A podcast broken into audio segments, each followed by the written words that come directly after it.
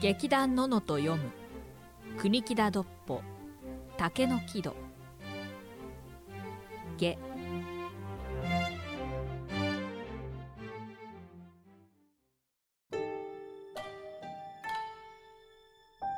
おげんは心臓に見られてもうまくごまかし得たと思ったちょうど心臓が窓から見下ろした時はどがまずみをたもとに入れさくらを前掛けに包んで左の手を押さえさらに一つ取ろうとしてるところであったが元来人のいい邪推などのない旦那だから多分気がつかなかっただろうと信じたけれど夕方になってどうしても水を汲みに行く気になれないそこで磯吉が仕事から帰る前に布団をかぶって寝てしまった寝たって眠られはしない赤じみたせんべい布団でも夜は磯吉と二人で寝るから互いの体温で寒気もしのげるが一人では板のようにシャチっ張って身につかないで起きているよりも一倍寒く感じるブルブル震えそうになるので手足を縮められるだけ縮めて丸くなったところを見ると人が寝てるとは受け取れんぐらいだいろいろ考えると嫌な気持ちがしてきた貧乏には慣れてるがおでんもまだ泥棒にはなれない先だってからちょくちょく盗んだ墨の高こそ多くないが明らかに人目を忍んで人のものを取ったのが今度が最初であるから一年そこへ行くと今までにない不安を覚えてくるこの不安のうちには恐れも恥もこもっていた目の先にまざまざと今日のことが浮かんでくる見下ろした旦那の顔がはっきり出てくるそして照れ隠しに墨を手玉に取った時のことを思うと顔から火が出るように感じた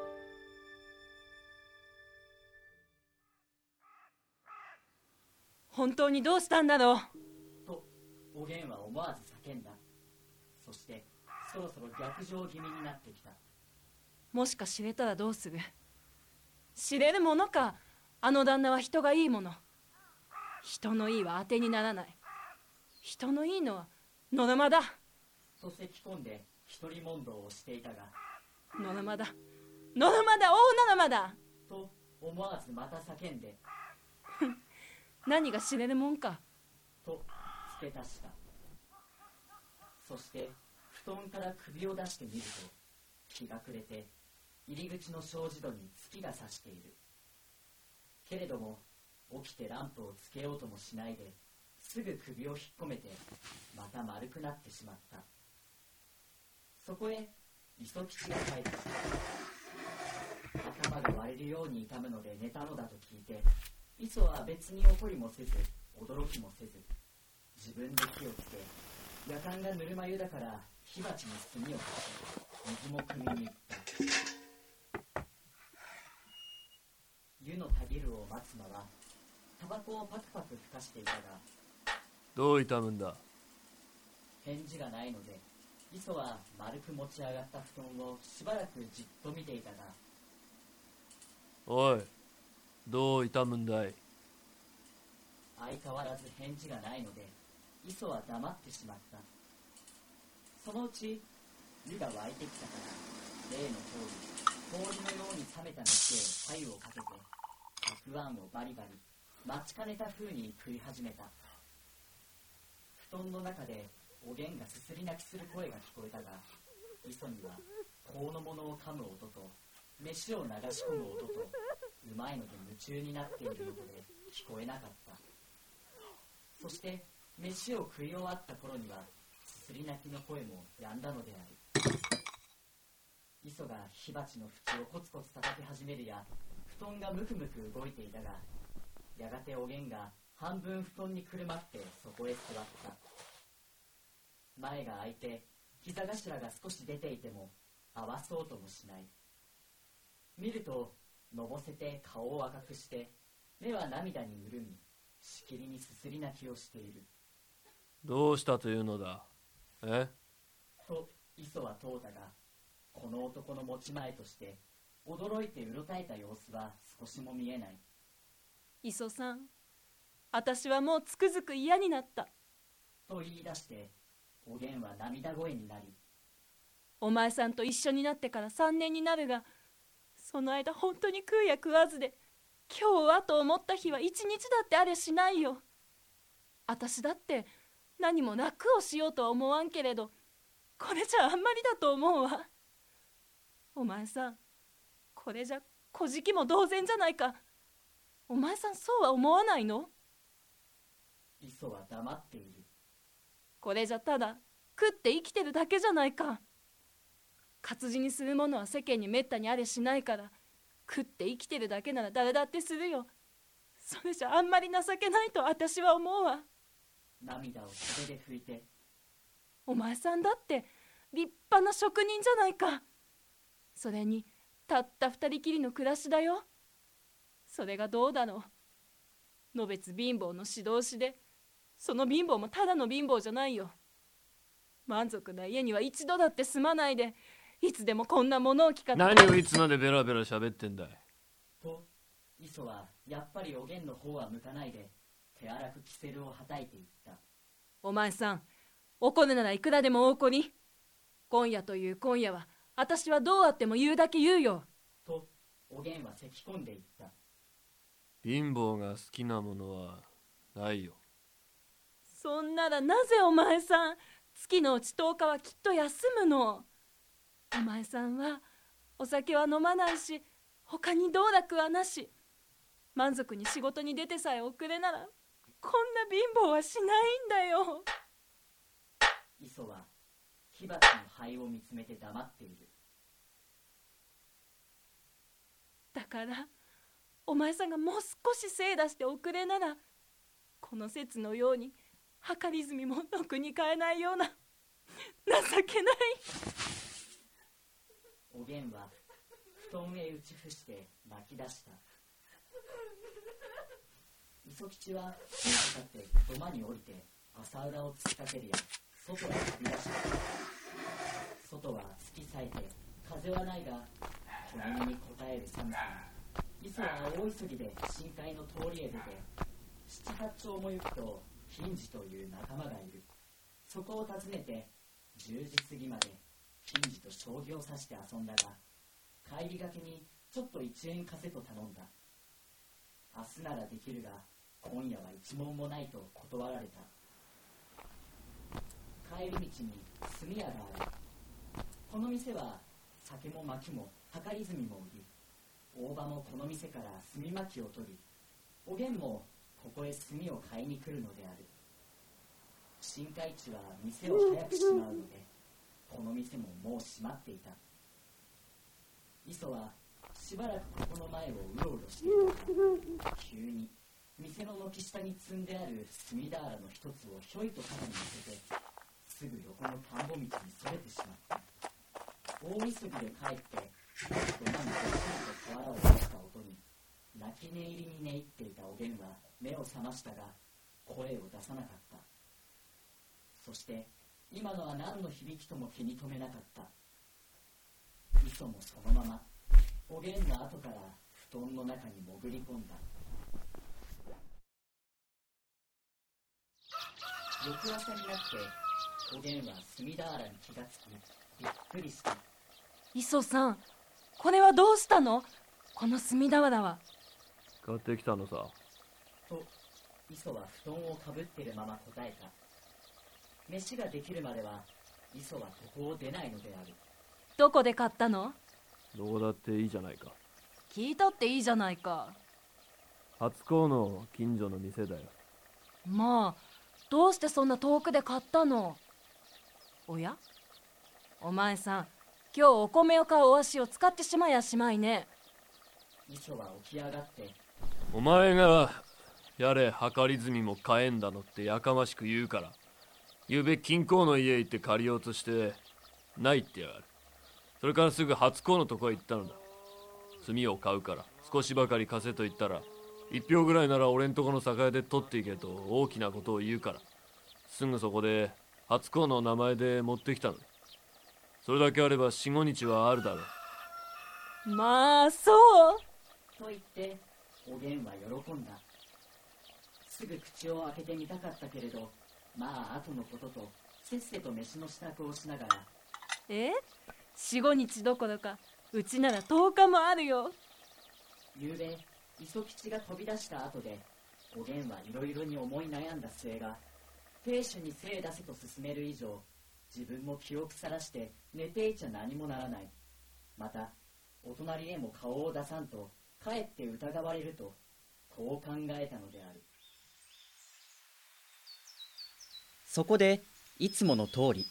弁当を持たせて磯吉を出してあり自分も飯を食べて一通り片付いたところでバケツを持って木戸を開けた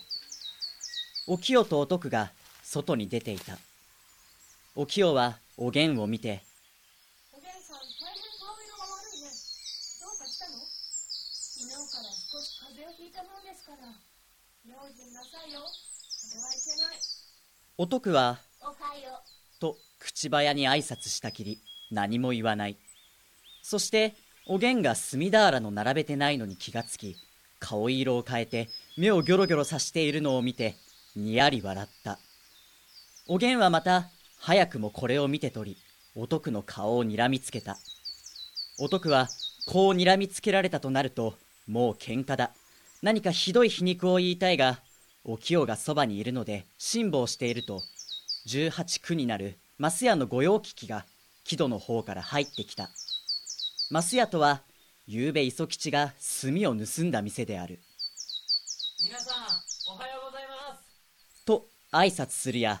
昨日まで外に並べてあった炭俵が一つ見えないのでおや炭はどっかへ片付けたのですかお徳は待ってたという調子でああ、みんな中へ入れちゃったよ。外へ置くとどうも物騒だからね。今の高い炭を一切れだけ取られちゃ、バカバカしいよね。とおげんを見るお清はお徳をにらむおげんは水を汲んで二足三足歩き出したところであった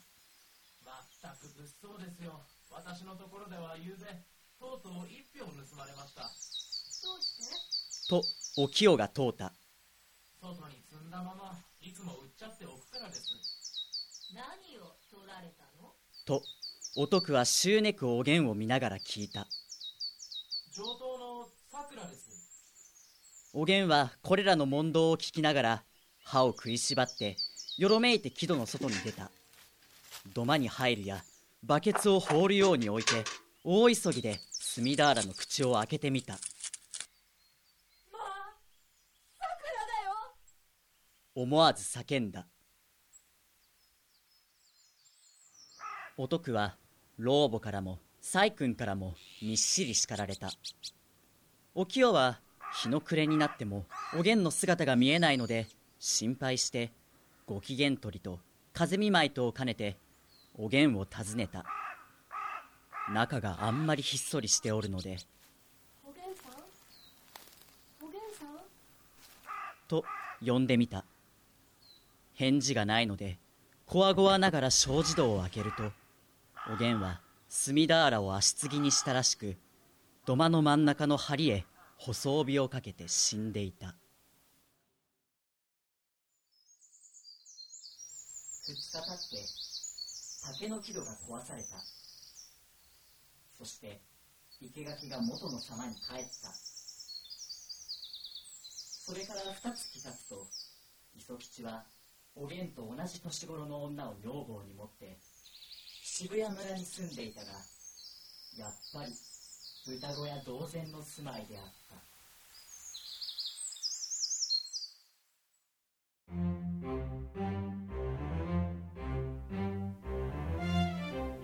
劇団ののと読む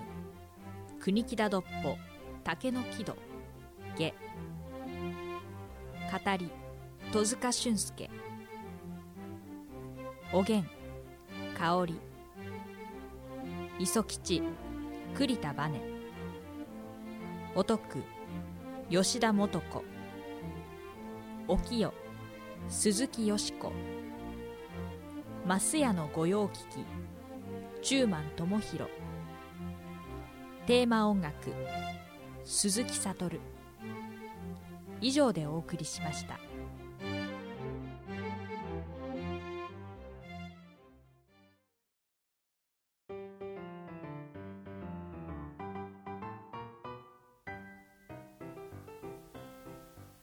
えー劇団ののと4、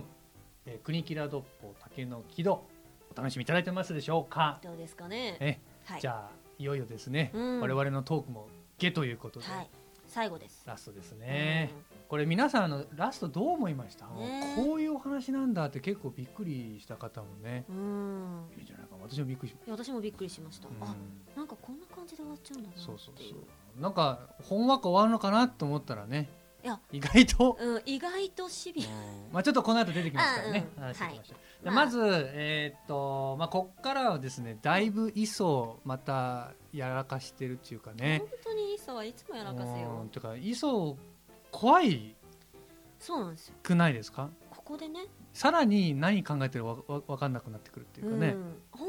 当にうんただただうん気性の荒い、いわゆるクズ男だったら、まだちょっとつかみがいがあるんですけうど、んうんふわふわっとしてるというかそうつそうねかみどころがないのがうんこのとこ怖いなって思いましたよ。でうん例えばそのねあのおげんが布団にくるまって泣くわけですなよあそうですねそりゃ泣くさ泣くよ、えーうんでね、僕のね、うんあのこう考えによると、うんやっぱおげんはねうん、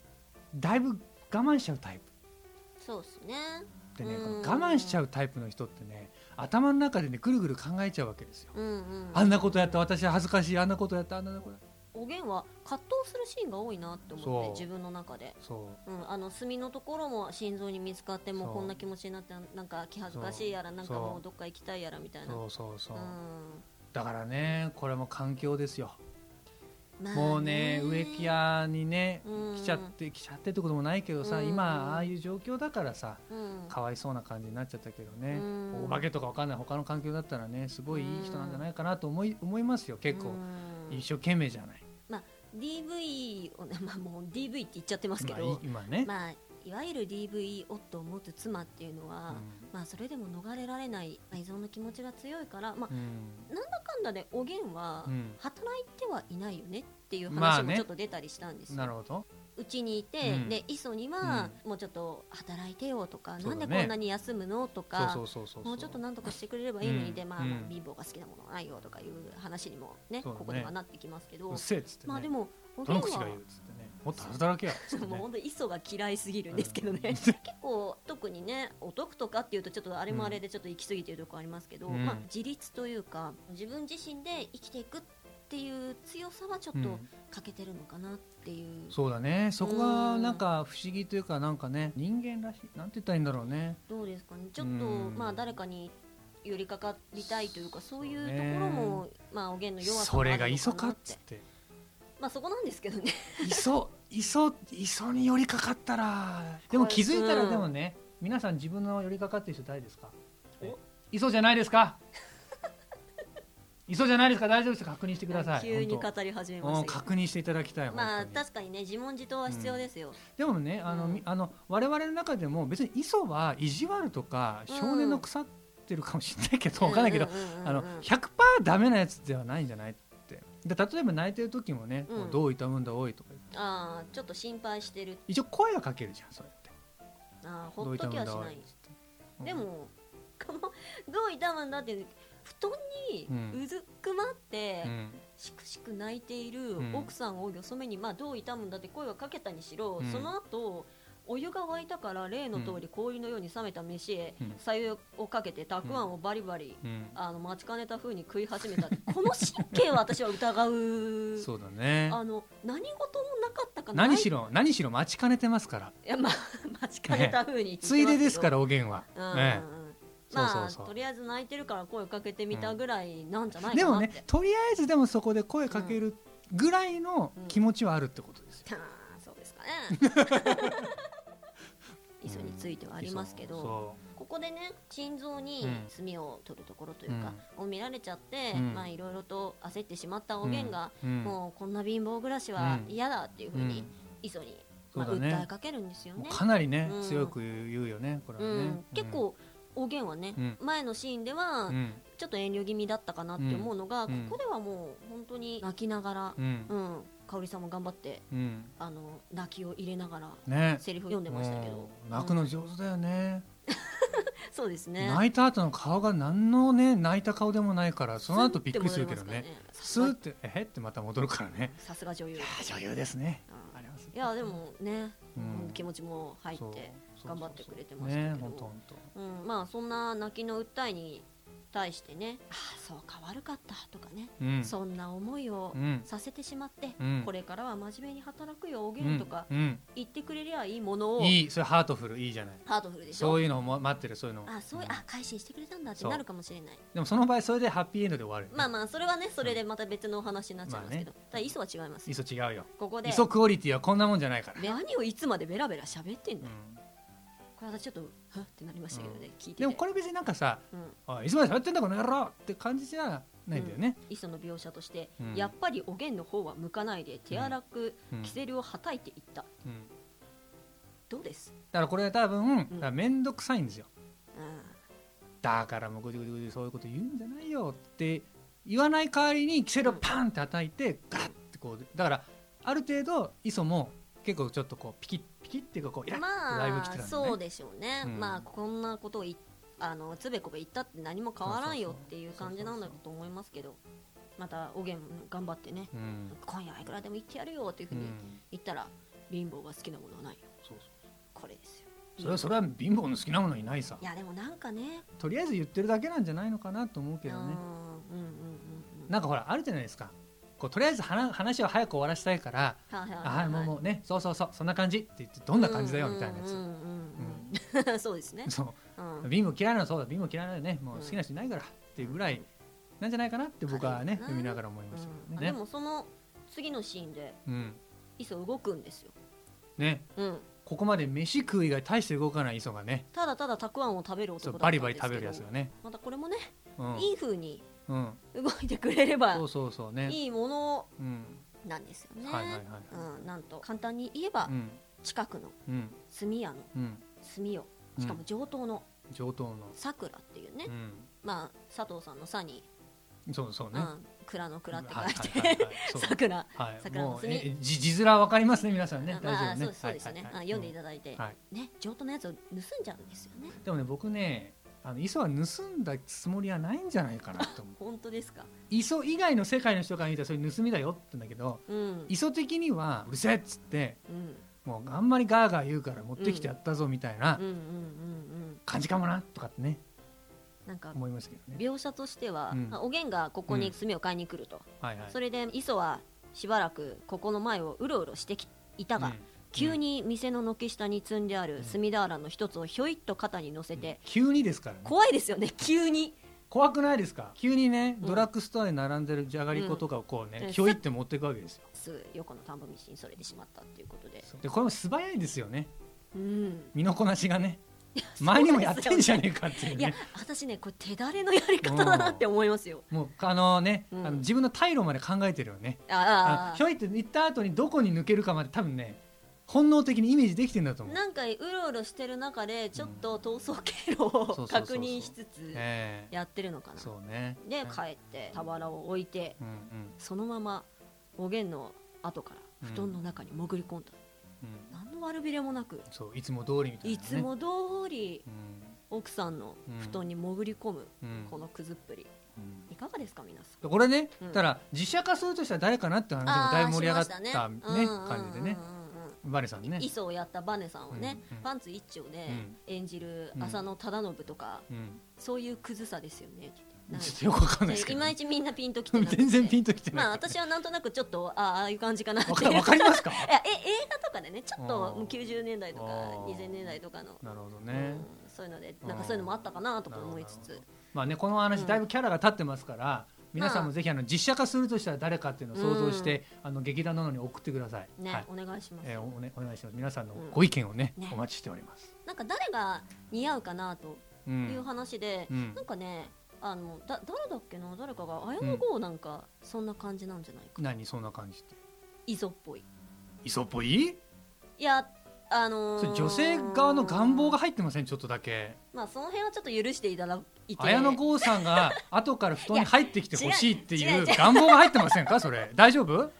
いやーいやーもうそれを言わ入れっちゃてると思うな僕あはー僕は入ってると思うないや違う違うんですよあの、綾野剛さんは、うんそういうのを演じるのもうまいんですよ、後からなん布団に入ってくるいやいやいやいや後から演技がうまいや違う違う違う違う布団じ布団は置いといて 布団は置いと布く団はうん置いといて、なんていうのかなそうの、んしっかりまあしっかりしたというかまあしっかり布団あ後からじゃあもうその話はもういいから なんていうのかな夢を追いかけつつなんかちょっと女の人紐っぽい感いじやで磯に夢はあるかって話ですよないねえもう当たりが強いななんか すごく綾野剛さんはいいんだけど、うん綾野剛と磯ってどうなのっていうことですよそんなに磯を美化しないでっいてや思なうんか私もこんなにもっと食い下がる妹子でいいって思う私 は、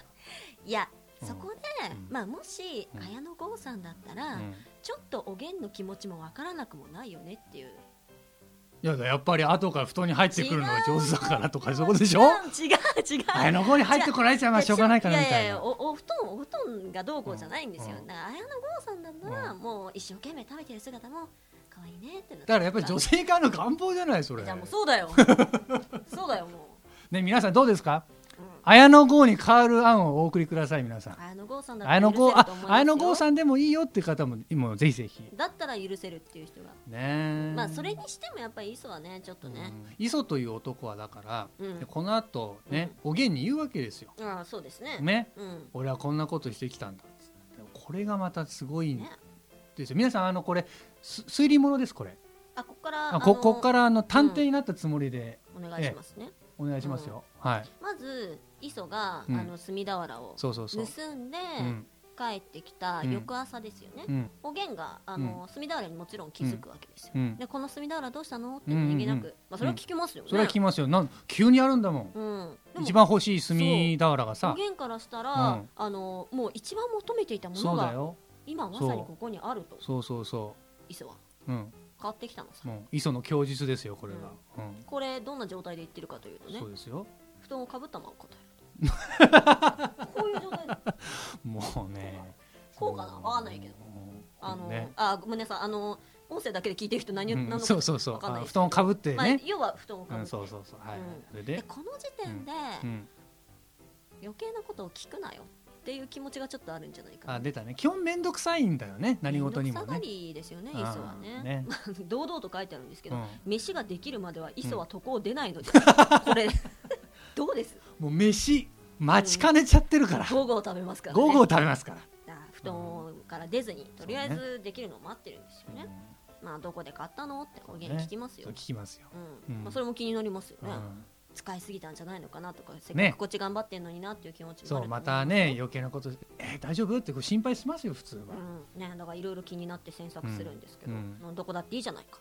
まあ、イソはちょっとね、ちょっとやばいなって思ったんでしょうかねどうなんですかね、うん、かもしれないし、うんあの本当に裏表なく本当に質問されること自体に面倒くさいって思ってるのかもしれあなあい、もうね、このやり取りすら面倒くさいっていうそううんうんまあ、俺は飯が食いたい以上っていうねまあねかもしれ ないあまあもうそのことしか考えられなくなってますよまあね聞いたっていいじゃうないんか、はいそしたら初恋の近所の店だようん初恋の近所の店、ね、初恋の近まあここはまあそれでいいですけど、所初恋さんっていうねうん、人そが、の人がいてとう、ん、どうしてそんな遠くに行ったのってうん聞いて、お前が住めを変えっていうふうに言うから、はいゆうべ、はいはまず金庫っていう金庫お家まあまああ金のじゃあまず最初に金庫さんち金庫さんうん、金次さんって言うんですけどねああ金次さんね、う金次さんって言うらしいんであまあ相性的に金庫って言ってるのかなうんじゃあ僕梅子ねあ私もよしこよし こよしこえい梅子うんういっすよしみたよいしなね感じそんな感じですよ、うんねでで なんだこのや りとりいいから早く読みなさいあよそれでまあうん借りようとしてはいはいはいでも金庫はないって言い言いやがるそこそれからすぐに初子のとこに行ったんだそれで初子に行ってうんまあもらってきたっはいはいはいていうふうなことをじゃあ金庫地行きましたうんで何金庫地行ったけいやど無理だよそんな貸せなダメいよだよって言われたから、うん分かったっつってじゃあ初コンチ行って、うんじゃあ1票ぐらいならとうん言ってくれたから、うん持ってきたんだぜうんってなことですよねそうなんですよ彼はねただ、うん我々は分かってるんですよねうん、その前のページにそうそうそうこいつが何をしたかそうねこさいつ呼ばわりですけどこんあの動き がね全部書いてありますか書らいてあるんですよ、うんそれがはいはい本当はいははいまずん不意に至ってうん飛び出してうん近次ですね金庫、金庫はいはういん、金庫うのんとこに行って、うんそこで10時過ぎまでうん将棋を指して遊んでたと、ううんまず貸してっていうふうに言いに行ったんじゃないですよ、こいつは商業させたんですよねま ずそこは問題ですよ覚えてますかね、うんあんだけおげんがね「あんた!」って言った後そうにですよ「面倒だ!」っつってキセルパンって叩いてガラガラって出てったら、うん将棋指してるんですよ意味がわかんないですよ、 10時まで将棋指してるんでなすんよだろうね、ええ今でいうカラオケに行くみたいな感じなのかな、ねえちょっと憂さ晴らししたいそうみそうそう憂さ晴らたいしなしてね、ううんんでまあだからまず将棋指してるんですよそうねですねまあ、それは後ろめたいが言わないと、うんそうでまあいや後ろめたいとも思ってあないだ思っろてうないねか、ええそうだね俺俺のやりたいことだからってうんいうそれだけじゃないですうんうんうんまあそういうことがあっはて、いはいはいまあ思い出したかのように、うんお金貸してって言ったけどダメ だと思い出したかのようにお金を貸してって いうねまあまあ思い出したかのようにっていうのはちょっと私のあれがうんあーそうね入ってます、すいませうんんはいね、はいで断られて、いその帰り道にうん炭屋があってうんねうんそこの炭屋うんの炭うをん盗んでるんですよ、なるほどねなるほこれが事実です我々の知ってるどそ真うですそう実ですはいはいはいでもう一回じゃあ今どうなったかそうそうそう見てみますと、うん磯吉は、うんなおげんに聞かれたからうんどこで買ったのってうんうん最初はどこどこだっていいじゃないかっていうふうに言うんですけど、だけどその後に聞いたっていいんじゃないかって言って、うんそしたら初子の近所の店だようんあれうん初子って誰だよそうだよねね初初公 だ初公相性でしょあそ初うだから初何初田なんだろう初初川初大さん初井わからんわかんないわかんないですよまあわかんないけどとにかうくん初子って愛称で呼ばれてるやつが、多分いるんですよ、いるんですあよねのー、磯の仲間うんというか磯の仲間ってちょっと面 白い磯仲間ね磯の仲間う ん磯仲間でいるんでしょう初あれ初初公あの、が、磯も磯子って呼ばれてるうん、い磯公だろうねそりゃそうでしょそうだよそりゃそうでしょ磯公でしょ、うん、ちょっとうんあのそのあれがまだちょっとごめんなさい、うん勝手に面白くなっちゃっじたじわっときちゃったねちょっとじわっときちゃっうんじわったときちゃったね、まあ、その磯子が、ね、初公の近所の店だよ、これを急に言うんですよね、うんうんまず最初にうん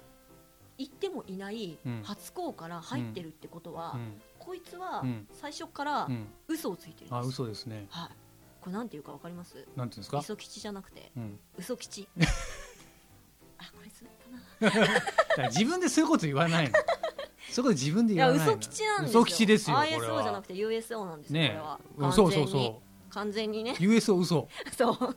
うんそうですよ嘘ですよだって嘘なんですでもこれの怖いところは、うんその後ね一応金婚地に行ったっていうのは言ってるわけですよあそうつまりそこねそこは本当なのだからうん本当のことも言うけどでも全体的に嘘っていうこの巧妙な証拠隠滅っていうかね、やっぱりさっきも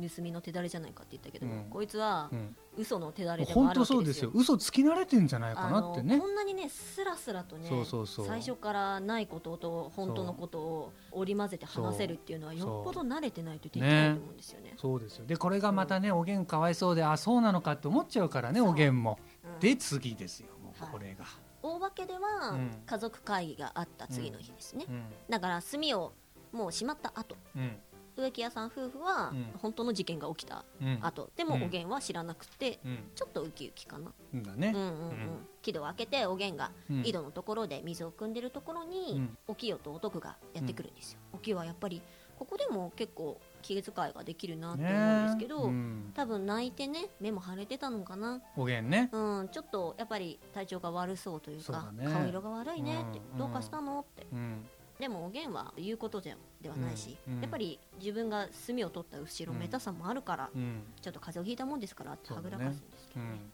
お徳もねうん刺すように「おはよう」って言うんですけど、そうだね口早に挨拶したき何も言わない、まあこんな感じでね、うんまたご近所付き合いがうん始まろうとするんですけど、ここで新しいねうんキャラクターがそうだね出てくるんですよね。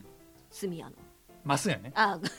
あ炭炭をを売売っっててるるからねそうそうそうマス屋さんそうマス屋さんまあ、これね私たちの間では、うんまあ、結構な好青年でそうあの、うんこのマスっていうのは今までの登場人物と全くねある意味うん関係ない感じで、うん新しいこうんうんううん風みたいな感じでシュッとこうね、ん爽やかにっていう感じうんうでん入っうんうんてきてほしいなっていうね、願望こ,、うんとでねそうそうですねねはいもうそこら辺はバッチリチューマンさんやっていただいて、はい、ばっちりやってると思うんですけど、ええなんだろうなイメージしやすいところで言うとサザエさんの、うんなんだっけサブちゃん、サブちゃんね三みたい河三な河屋さんね、うん三河屋さんのサブちゃんみいたいな感じでうんやってくるんですよ、うんな皆さんおはようございますって、うんさ爽やかですよね御用聞きで来たんだと思うんですけど、うんまあそこでやっぱ炭屋の人ですからうん炭はどこへ片付けたんですかってねお徳はうん結構炭の話題をうんしたいわけですよでもううずうずしてるかいやだって前日のあの生きりっぷり らそうですよそうもうあー炭の話がしたいできることならおげんを刺したいそう刺したいっていうかあもうのほ子ぼ供目で刺してますからまあね、まあ目ですでにもう目で刺してるからそういろいろとあのその前にもねちょっとやりといりやがこあのるシーンこのシーンね実際にやったんですよ、あやりましたねもう吉田さん刺してました目でね だんだん気合入っちゃってここねうんあのまあ字の文っていうか戸塚くんがそうねナレーションでやってくれてますけどうん喋らずとも水面下でうんおげんとうんうんお徳の バトルがあるんですよねねえ、うんおげもすごいんですよで、うんその後大化けの人のとこ来てまたおし、ねまあ手仕まあまあま事あしようするっていうそのメンタル、ううんんうんうんいやよっぽど嬉しかったんじゃないですか罪があるっていうことでねどうなんだろうね、まあどうですかねううんんだってでも一応さ取っちゃったじゃんっていうのはまあねあねうんもううちはには炭があるっていうことでちょっとあーそこがね心の支えになってるのかな、かなーってあーまなあるうんマスヤさんとまあお徳がうんまあ炭の話題をした時に、実はマスヤさんっていうのは、うん磯吉うがん前日うんうん盗んだうん炭のお店、はいはいはいはいなんですよなるほどねだから、うん彼が世間話としてうん言うんですよね、うん昨日うちもうん盗まれましたと、まあこの時点でもう僕だったらちょっと吐いちゃってるあもしおげんだったらもうおげんだったらうもうもあうとても耐えられあないちょっ思うとちょっと吐くってすごだいっでてすねこの後もう もう次の言葉で刺しに来るでしょってそうそうなんですよまさかのうんここで何の関係もない、うんうんマスヤが言うからこそのダメージだと、うん本当にねねマそスのやよ話にもなってますマスやよって感いやだじからチューマンさんがね、チューマンさんは悪くあないそうですねチューマンさんは悪くないあーそうですチュねーマンさんごはめ悪んくないなさいどうしてもねそうそうそうそううんうんまあまあそういう演技もね、うんだからちょっと純粋な感じそうだでねやってもうらおうとしてたんですけど、うんいつもだね置いてそこに置いちゃってるから盗まれたとうんうんまあお得はもうここぞとばかりにそう何を取られたのってそなぜかおげんを見ながらそうそう言うんですけど見てるっていうかもうね睨みつけるっていうかね、うんでもちょっときっとニヤニヤはしてたと思いますよ、うんうんそこで松屋が一言うん上等の桜ですうんうんこれ舞台だって暗転してますそうさっつってもう真っ暗になってね、うん、であのもうピンスポットですよ。よくねだからおげんは気を失わなかったなと思いますよだからやばいっつってうーんいそうっつって磯がね。大変なことやっちまったなっつってね本当、うん、僕おげんの気持ちを考えるんですけどね本当にね最初読んだ時もなんかかわいそうを通り越してもうど、うんもう本当におげんこんなにね頑張ってきて、うんでもう追い込まれちゃって、うん、もう手出しちゃったわけじゃないですかそうですね。でその後とどめるうんでしょ、うんうんある種心の支えになってたうん炭だったけれども、んそんなねあのそう人様から盗んだそ炭だったっていうことで、うんぽっきり折れてしまったのかなって。うん完全に折れたねこれはうね、んと思まあバキっう、てうんいう音が聞こえてきそう。そう本当本当きうんそうそう思う本当そう思う、ねうんそう結果この後おげんさんはね、うんまあ自ら命を、ね、じゃあまたそれもさ絶ってしまうんですけど隅田原を足継ぎにしてね首をくくるわけですよ、それが本当に皮肉ですよね。うんうんだからやっぱね追い込まれるとさ、うん周り見えなくなるとか言うけどさ、うんで本当にあのおげんさんに関しては、うんもう本当にねやっぱり相談できる相手が周りにいなかったんだろうなと思ってあーそうですね。まあ、うん本当にどんどん自分の方に向かっちゃって、うんどうしようもならなくなっちゃって、うんあんなにね大事だったりしてたけどもうそのうん隅田原の足継ぎしてね、ねうん見つけるのあ見つけるーのうんそうですねしえょお清なんですよ。それもまたショックですよね。まあ多う分んお清はね、うんあのおげんさんのことをまあまあそんなね、うん別になんかいけすかないとかそう別のことじゃないと思うけどんそういねうことじゃなくてまあ、うんご近所さんだから仲良くしたいっていう、うんあのところだったと思うんですけど、うんまあ、心配ししてね、来てくれたんですよね、うんまあ、この傍らお徳はめっちゃ怒られてるんですけど、うんうんうん、みっしりね、みっしり怒られてるんですけど、うんみっしり怒られるってそうすご いねすごいまあいい表現だなと思老って老母からもサイ君からもっていうことで、多分あの2人とももう今までのも貯めた分を、うんあの老母のことですか多ら分ちょ ちょっと薄暗いなんか狭めの部屋に連れてかれ てマンツーであーもう目見ながら分かってるあんあたっつっーて辛いねなさすがの男はいってなるねはいってなりますそりゃそうですよ、まあまあまあでもどうなんでしょうね男はでもおおげんが嫌いだったわけじゃないじゃんうーん私はそう思いますねだかうら、ん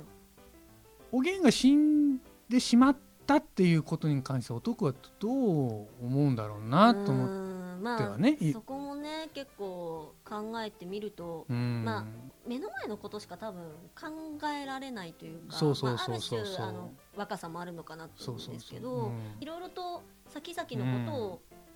とを考えられない性分のように見えるので、まさかうんこうなってしまうとはっていうのがうん私ねはあるんですよね自分が言ってたことがうん本当にそういう人が命を落とす結果になってしまうっていうのがうん見えてなかったのかなってやりながら思ってたんですけど。そうだねうん僕からしたらさうんこの住み問題でうん、一躍ススターになれたかもしれないわけじゃないです かそうですね、うんうんうん、一目をまたさらに一目を置かれそるうそうそうなんかさ、うんあやべあちょっとあそういうつもりじゃなかったんだけどんなみたいなねちょっとこんうん気まずさまた、反省とかじゃないと思うんだけど、うんまあ、ね、男も多分僕はまあ悲しいっていうか、うんうん、申し訳ないなとかいろいろ複雑な気持ちなんじゃないかなと思うけどね、うん誰かが「見おちゃうきからは絶対寝込んでる」っていう、うんうん立ち直れないで話しょう、うん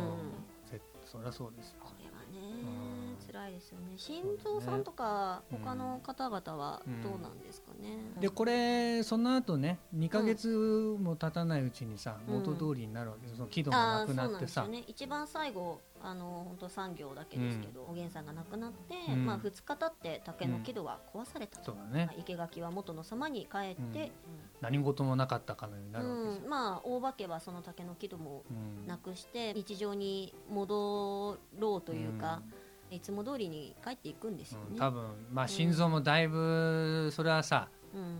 ショックだと思うんですけどねまあ、心臓は見ちゃってますからね盗あのむところをね盗むところもあって、うんあ本当に追い詰められてたんだなっていうのも、うん感じてると思うんですうけんでも結局元通りになるっていうことはさど、うんなんかこ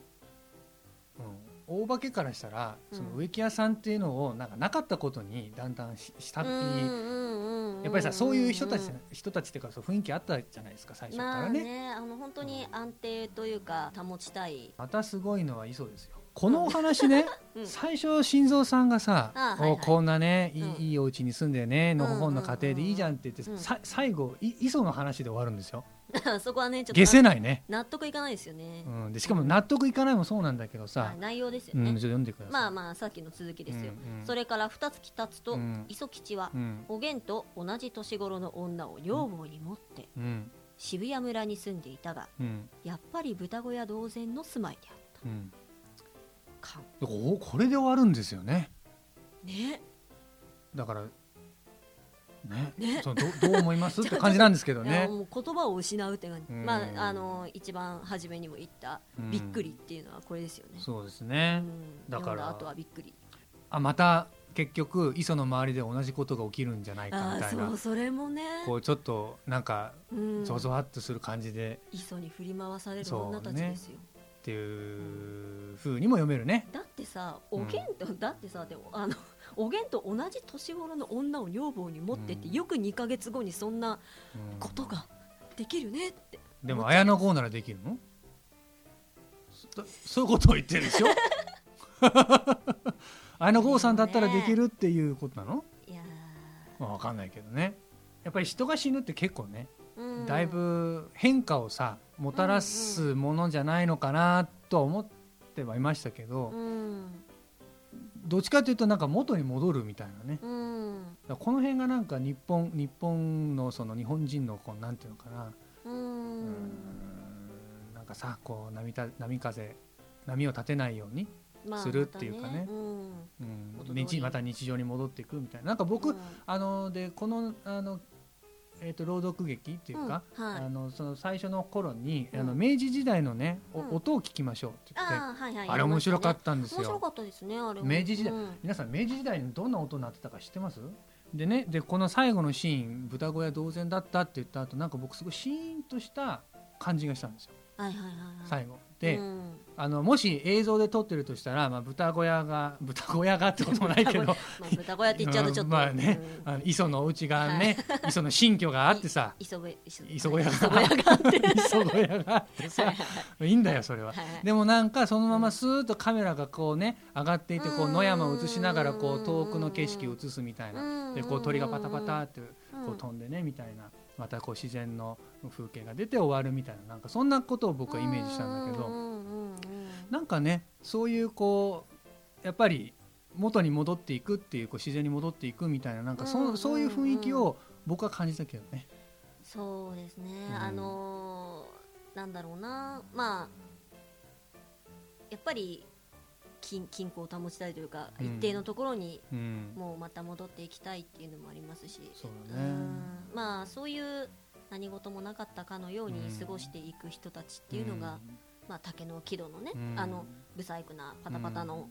それだけでもちょっと変わっちゃうんだよっていうねね。そうだからそのうんねまあ、竹の木戸っていうことでね、うんあのまあ、上中下で今までね、見いてきていただきましたけれども、はいはいどうだったですかねどうだったですかねね。うんあ、のだからこの竹の木戸っていうものを通してここまでね、うんいろんな人のこうやり取りがありましたけど、うんぜひね皆さんの周りもねいろいろ見てもらってあーそうですね。あなんかこれ通じるなと思ったら、うんあうんうんこれ心臓っぽいなとかね、うんうんうんあ磯っぽいなとかね、うんうんうんおげんっぽいなとかね、うんうんうんあると思うんですけど、うんうんうんそうやって読むとあのーねうんお話もっともっと面白くなっていくとそうです思いますねまあうん本当ありえそうな、今でもありえそうな話ですから、そうそうそうう、んまあそうでいすろねんなね私たちみたいにはいひどいひどいというかいろんな妄想も、そうまあ、ええはい勝手ですから勝手ですそれはから自由にすればいいんですよ、うん文学ってそういうもんですからあ本当です かあわかんないですあ